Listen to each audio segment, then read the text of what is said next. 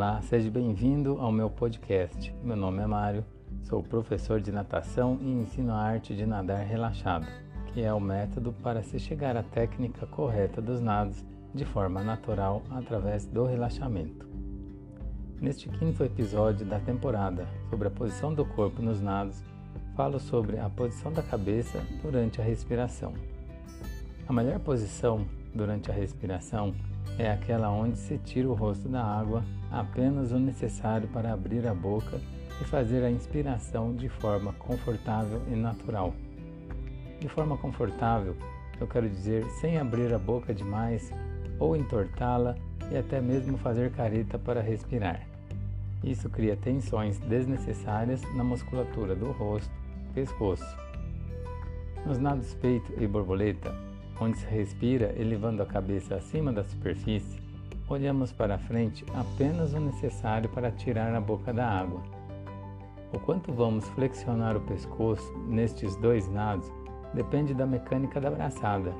No nado peito, por exemplo, a braçada faz com que o corpo saia mais da água.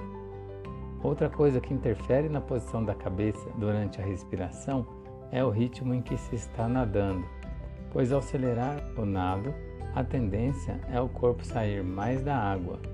Então temos que ir adequando a posição da cabeça de acordo com isso. Por isso, é um desperdício de energia e uma tensão a mais olhar diretamente para frente, flexionando o pescoço mais que o necessário para respirar, sendo que a boca já está fora da água quando a cabeça está bem mais acima da superfície, subindo junto com o tronco. Então, à medida que o corpo sai mais da água, o olhar deve estar mais dirigido para baixo e menos para frente. O nado borboleta não é diferente do nado peito, mas o corpo sai da água bem menos devido também à mecânica da sua abraçada, que é empurrar a água mais para trás. De um modo geral, no nado borboleta, respiramos com o queixo raspando na água, olhando para frente para que o corpo não saia da água mais que o necessário. Afinal, a ideia é ir para frente e não para cima. Mas não há necessidade de uma hiperflexão do pescoço para respirar, pois o tronco está até certo ponto inclinado devido à ondulação. Já no nado crawl, a ideia é não tirar a cabeça do eixo. Isso quer dizer que a cabeça praticamente gira junto com o corpo no momento da respiração, exigindo um mínimo de rotação do pescoço e mantendo a cabeça dentro da água. Apenas parte do rosto fora, só o necessário para tirar a boca da água e assim a maior parte da cabeça continuará dentro, o que mantém naturalmente a flutuação durante a respiração.